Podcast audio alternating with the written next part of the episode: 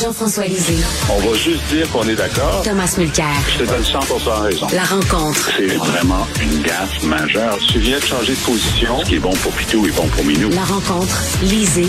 Mulcair. Alors Tom, il est 8h55 le matin. Comment ça se fait que l'impact de Montréal n'a pas encore pris la décision de euh, revenir sur sa décision euh, de euh, embaucher Sandro Grande comme euh, entraîneur-chef de l'équipe de réserve? Qu'est-ce qu'il attend? Je, ben, je pense qu'il faut peut-être donner un tout petit peu de background pour les gens qui nous écoutent. Alors, M. Grande aurait notamment dit, euh, s'adressant présumément à la personne qui a fait l'attentat euh, au Métropolis, euh, que prochaine fois, manque pas ton coup, euh, ou des mots à cet effet. Euh, depuis, il dit qu'il s'est excusé. Paul Saint-Pierre Plamondon dit non, c'est assez vague et de toute façon, ça se peut pas. Donc, on part du principe que tout le monde a le droit à l'erreur, tout le monde a le droit au pardon, ça fait partie de, de nos valeurs. Mais à un moment donné, lorsque quelqu'un va occuper une fonction au vu et de- du public, dans oui. le- le- l'espace public, dans la sphère publique, on a une organisation qui est complètement privée. hein. On, va, on va dire que le, le club de football de Montréal, c'est- c'est c'est un club totalement privé. Mais il y a quelque chose qui touche le public quand même. Il y a un public qui va être dans les estrades. Il y a des gens qui vont écouter. Ce sont souvent ce qu'on appelle des- en anglais des role models, hein, des modèles pour les jeunes et tout ça. Donc, on va prendre quelqu'un qui a déjà dit, ben, prochaine fois, manque pas ton coup. T'as t'as pas réussi à la, tuer. La, la elle en question étant évidemment la première ministre élue euh, à l'époque, qui était euh, Pauline Marois.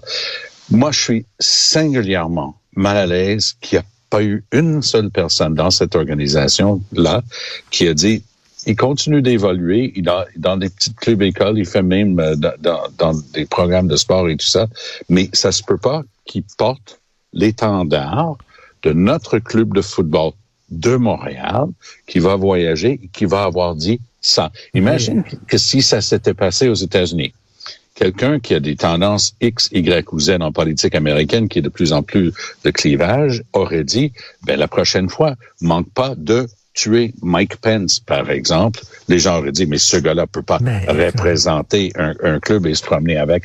Et c'est ça le manque de jugement, parce que ça, c'est pas en option. Hein? C'est- pas facultatif d'avoir du jugement lorsqu'on est aux yeux du public comme ça pour une, club, un club de football.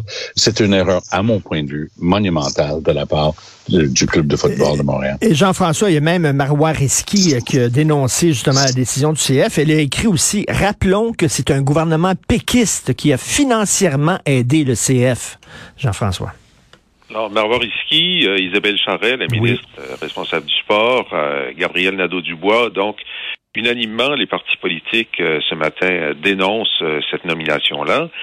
Et si on se, si on essaie de se mettre dans la tête des gens du CF, je veux dire, euh, c'est certain qu'ils ont pensé, puisque dans le communiqué, ils reviennent sur cette histoire-là de façon très générale en disant, en, en lui faisant dire, j'ai évolué et puis euh, je suis pour la diversité et l'inclusion, ce qui ne veut rien dire dans, c'est pas la question.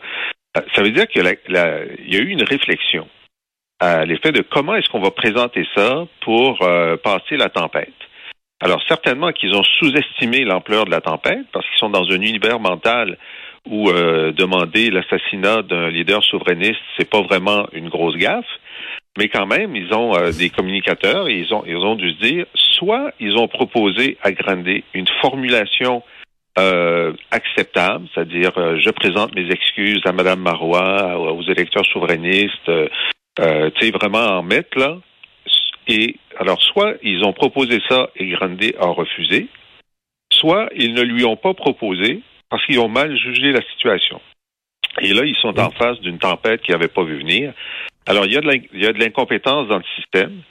Euh, et donc, aujourd'hui, euh, la balle est dans leur camp. Je remarque que euh, Saint-Pierre Plamondon, ce matin, dans les entrevues qu'il a données, ne demande pas sa démission. Il dit, écoutez, moi, je suis pour euh, l'idée qu'on peut faire des erreurs graves, s'en remettre, euh, pardonner, s'excuser correctement euh, et avoir une deuxième chance. Mais ce n'est pas, et, et dit-il, je suis contre euh, la, la culture de l'annulation à vie de quelqu'un qui a fait une erreur. Mais ici, on n'a même pas des conditions de base pour, euh, pour passer à cette étape-là. Alors, et, euh, et, et, Tom, euh, il y a euh, Madame Isabelle Charel, la ministre, qui écrit alors que l'on s'efforce à faire des changements significatifs dans la culture du milieu sportif, le CF de Montréal manque énormément de jugement en procédant à cette embauche, parce qu'il faut voir le contexte aussi. Là. Lors de la dernière campagne électorale, on a dit c'est assez les insultes et les menaces contre les politiciens, c'est assez les menaces de mort. Il y a même des accusations qui ont été portées. Et en même temps, comme l'a dit Madame on lutte contre une culture toxique dans le milieu du sport. Alors, écoute, ils sont totalement en contre-courant, le CF de Montréal. Oui, et on lutte contre une culture de violence. Parce que un des sous-ensembles de notre monde axé sur les médias sociaux, c'est que les coucous qui se parlaient entre eux autres, ils se faisaient sentir bien parce qu'ils étaient plus tout seuls, mais ils commencent à sortir de leurs ordinateurs. Euh, j'ai été au courant d'une situation dans une petite municipalité de notre coin à l'automne où certaines personnes n'aimaient pas une proposition, puis un gars qui est venu prendre le micro a dit c'est moi qui gère la réunion du conseil de la ville dorénavant. C'est violent, mais ça c'est ce qui se passe quand les gens se concoctent des trucs entre eux autres, puis on le voit de plus en plus lors de la dernière campagne, on en a parlé beaucoup. Et il faut qu'il y ait un front commun là-dessus parce que c'est pas juste des déclarations. Ce que je lis ce matin, c'est que cet individu-là aurait été exclu pour avoir grippé euh, à la gorge un de ses coéquipiers. Ben Donc, il a été exclu à, ce moment-là. Moi, j'aime bien l'approche de PSPP. Ce gars-là n'arrête pas de m'impressionner comme être humain parce qu'il a des très bons réflexes. Pas juste politiques, ça c'est facile avec des bons conseillers, mais ça a l'air que lui, il a du jugement. Mais, il, mais, il, est, solide sur ses pattes. Tu es en train de dire, regarde, on, est à milieu d'une vraie euh, excuse, donc on ne peut pas parler d'une vraie pardon dans ces circonstances-là. C'est juste, on va faire un communiqué de presse, vous allez arrêter de nous enquiquiner avec ça, puis on passe à un autre appel, puis la réponse de tout le monde, y compris la ministre Charette, c'est non, non, non, non, c'est pas si simple que ça. Mais, mais Jean-François, euh, imaginons là, au lendemain euh, de l'attentat à la mosquée de Québec, quelqu'un avait écrit, euh, malheureusement, il aurait dû en tuer plus. Je veux dire, cette personne-là jamais aurait été embauchée par qui que ce soit, par aucune entreprise. Je veux dire, comment ça se fait? On dirait que à propos des souverainistes, ça, c'est fair game. Tu as le droit de dire n'importe quoi, mais tu sais, enlève souverainiste, mais noir, mais femme, ben mais ben gay, mais arabe, mais musulman. Ce serait inacceptable. Jean-François? c'est clair. Ben, il y, a, un précédent. Tu te souviens, Luc Lavoie, euh, qu'on aime bien, puis euh, par ailleurs, puis euh, en ce moment, il lutte contre la maladie. Alors, on lui espère, on espère un fort rétablissement. Mais il avait fait une gaffe. Il, il discutait à la joute de, de la chasse aux écureuils il dit, moi, ça me dérange pas. Ce que je voudrais, c'est la chasse aux séparatistes. Mais c'était pas au lendemain, euh, au lendemain de, l'attentat du Métropolis, ça, on s'entend. mais on a, moi, j'étais chef du PQ à ce moment-là, puis j'ai dit, écoutez, s'il avait dit, c'est la chasse aux femmes, ou c'est la chasse aux Noirs, c'est la chasse aux C'est ça, c'est ça le hein? propos de Richard. Et, justement, moi, je me souviens, si je me trompe pas dans, le récit, euh, Luc a été retiré des ondes de, la station. Il, il, avait dit ça à la joute, puis il n'était plus là. Après, pour une couple de semaines. Une couple de semaines. C'était correct. C'était correct. C'était proportionnel à la faute, tu sais. Oui. En tout cas, ça va faire énormément jaser, mais je comprends pas comment ça se fait qu'ils ils hésitent encore, ils tergiversent encore au CF de Montréal, alors que ça me semble très clair. Euh, donc, le sommet des trois amigos va se tenir euh, euh, Mexique, États-Unis et Canada sur fond de crise migratoire. Est-ce que Tom, Justin Trudeau va passer un mauvais quart d'heure parce qu'on va lui poser des questions sur les frontières poreuses du Canada? Oui, mais les frontières poreuses du Canada euh, sont de la petite bière comparée aux frontières poreuses des États-Unis en général et du Texas en particulier. Et c'est un énorme problème politique pour Biden. Mais la, la solution passe par le Mexique parce que c'est là où, où, est la base du problème. Le Canada a retiré il y a quelques années l'obligation d'avoir un visa pour les Mexicains qui venaient au Canada. Là, on a des avions pleins de gens qui arrivent du Mexique qui, oups, ils repartent pas. Ils sont pas ici.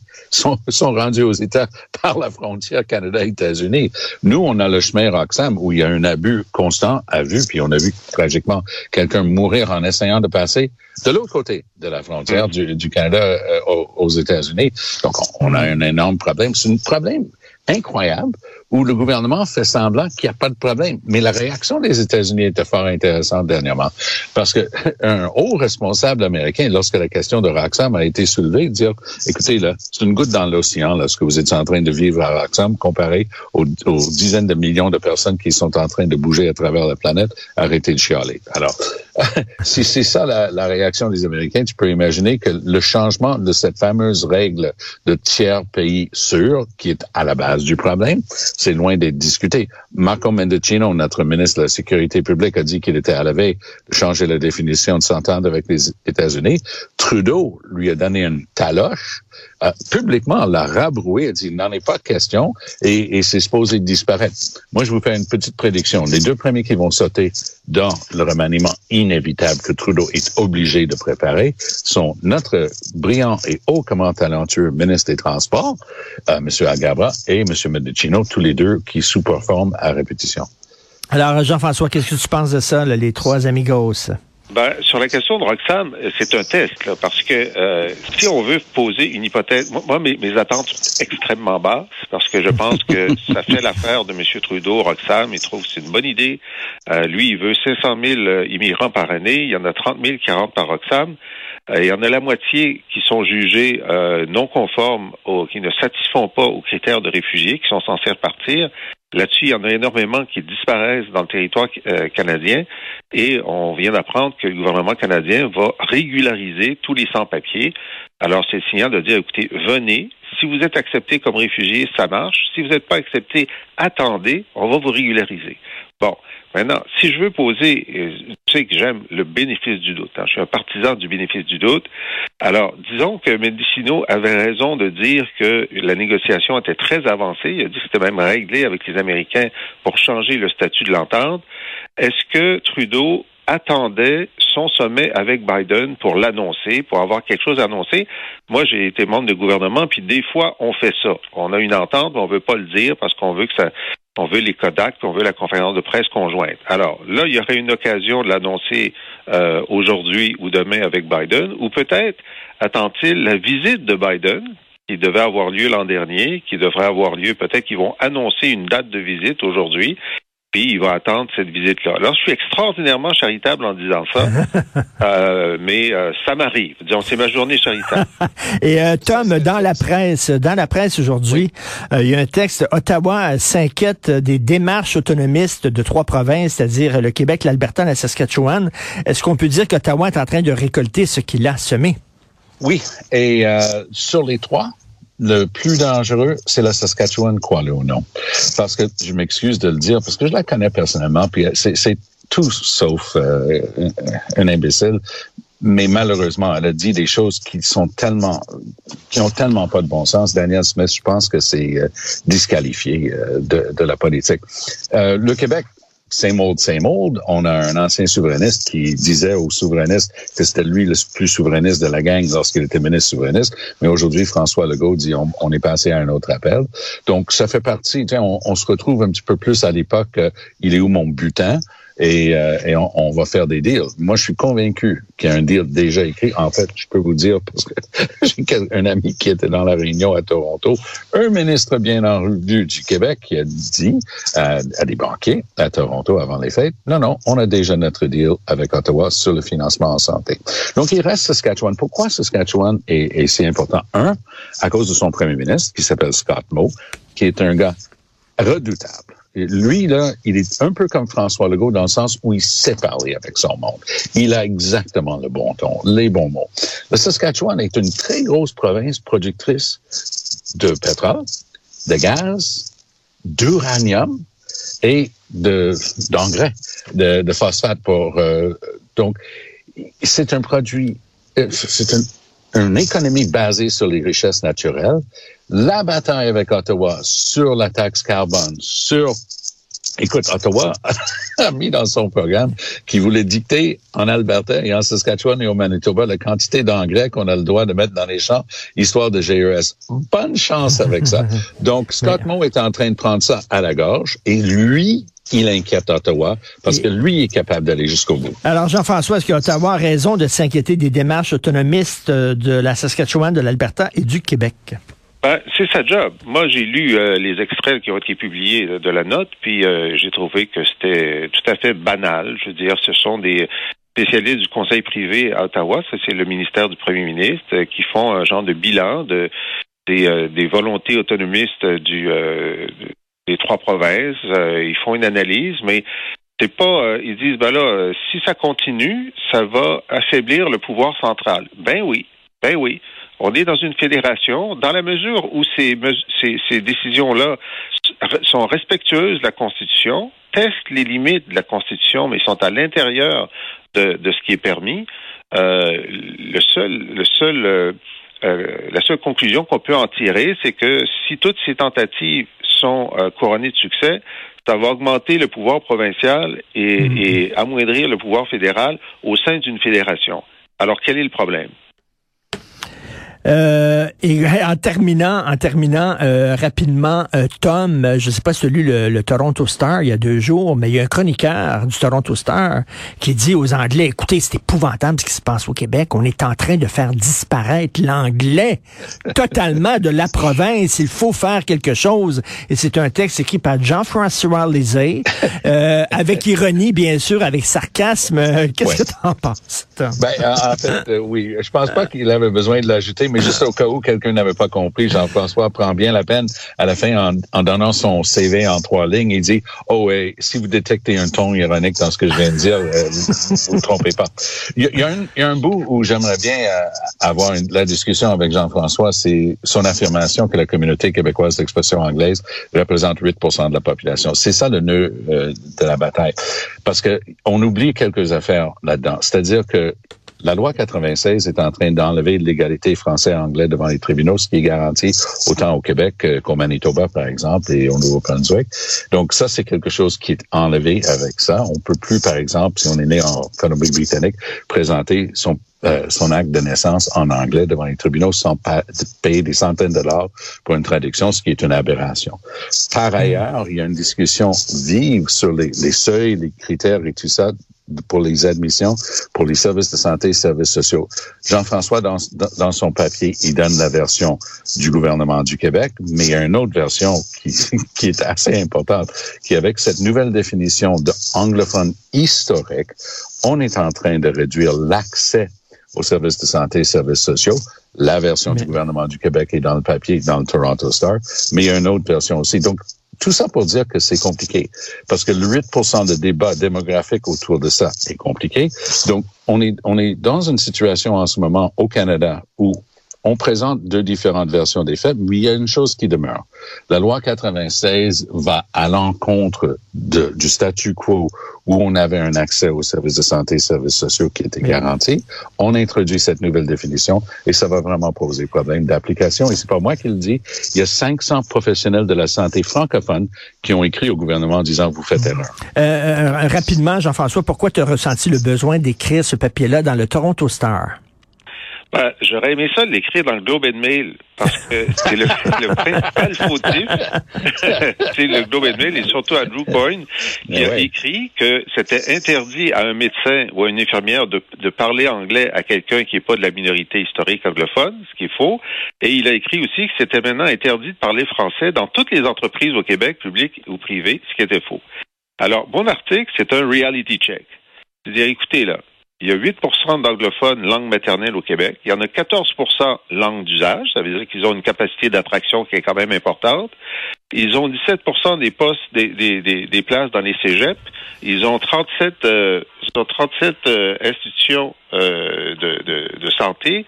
Ils ont 25 euh, des, des, des, postes dans les universités et 30% des... Alors, je fais tout ça, là. Je fais ça. Je dis, regardez, là, par rapport à leur leur présence, ils ont euh, ils ont un impact surdimensionné sur l'ensemble des services et tout ce qui a été dit euh, dans la presse torontoise est faux. Maintenant, sur la question que soulève euh, que soulève Tom sur les services de santé, écoute, moi je trouve que la loi est claire, mais le nouveau ministre des Anglos, c'est-à-dire Éric Girard, a dit à la Gazette, écoutez, nous voulons que rien ne change pour les anglophones sur la santé et nous allons l'inscrire euh, bientôt dans euh, le renouvellement des programmes d'accès. Fait arrêtez de dire ça. Là. Le gouvernement dit nous allons le préciser en plus. On, nous, on pense qu'il y, y, a la ceinture dans la loi 96. C'est écrit que la, la loi ne s'applique pas à la santé et aux services secrets et aux services sociaux, mais on va rajouter des bretelles pour Tom et ses amis. en tout cas, ceux qui l'ont pas lu, c'est très drôle. C'est dans le Toronto Star. Allez sur le site Internet là, du journal. Québec's Plan to Eradicate English de Jean-François Lisée. Merci à vous deux. Salut. À demain. Bonne journée. À la prochaine.